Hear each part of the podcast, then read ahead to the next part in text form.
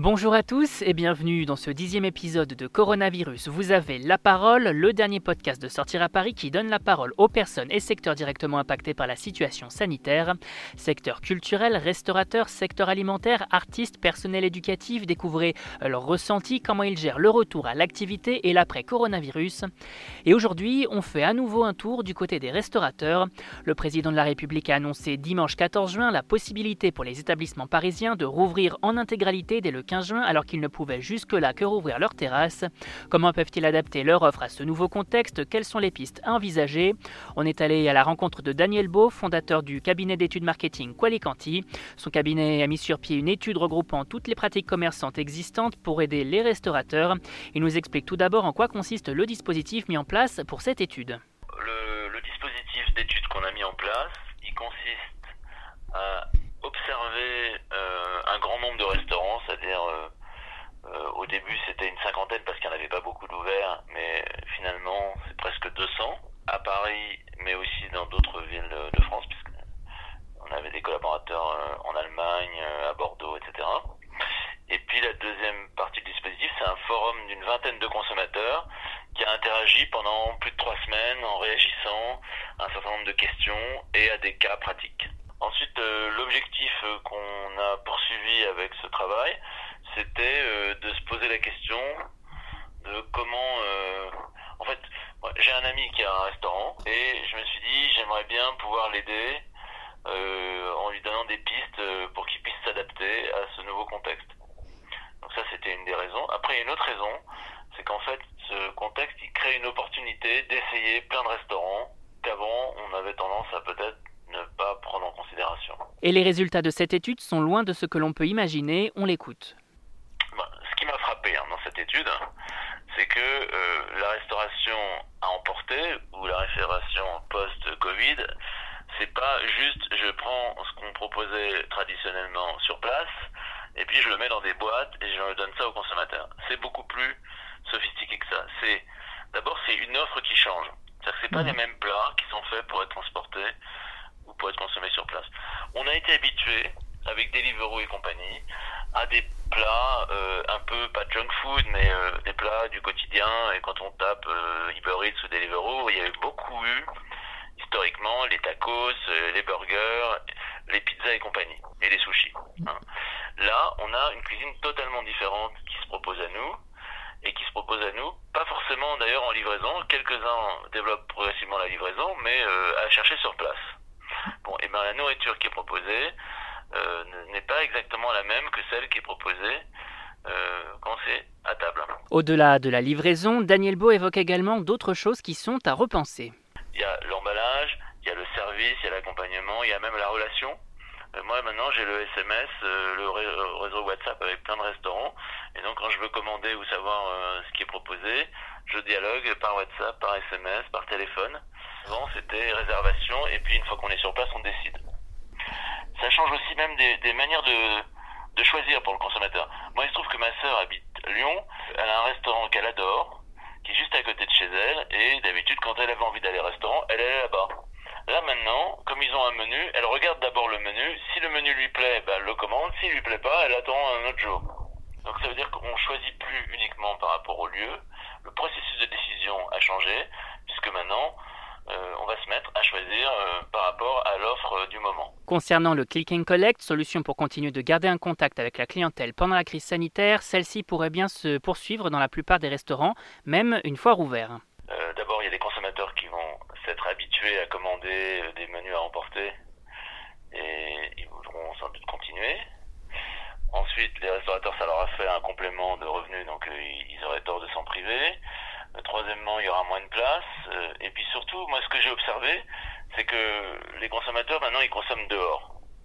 C'est-à-dire que ce soit euh, ce week-end euh, ou même, même pendant le confinement, les gens, ils, consomment assis par terre, dans les bancs publics.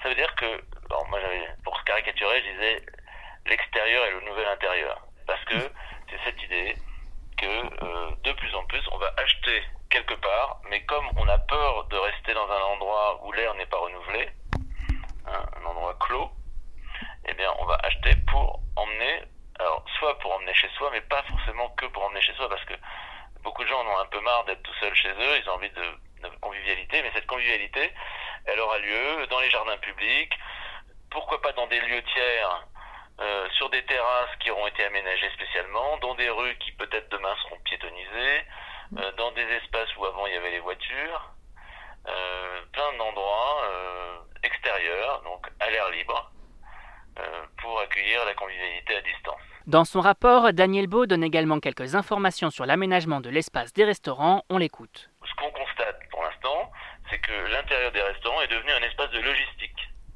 C'est le bazar. Ils mettent les paquets de riz, les magasins de sushi, ils ont des tonnes de kilos de riz qui s'entassent, ils ont donc alors y a ça commence à s'affiner. Euh, moi j'ai vu pas mal de restaurants qui étaient éclairés. Et souvent il y a des très beaux éclairages hein, et la lumière c'est un élément clé de l'ambiance d'un restaurant. Était éclairé même si c'était fermé aux, aux, consommateurs parce que ça, ça montre l'ambiance du restaurant et puis ça communique vis-à-vis -vis de l'extérieur. Donc je dirais que le décor du restaurant aujourd'hui on le voit plus comme un un moyen de mettre en valeur une ambiance.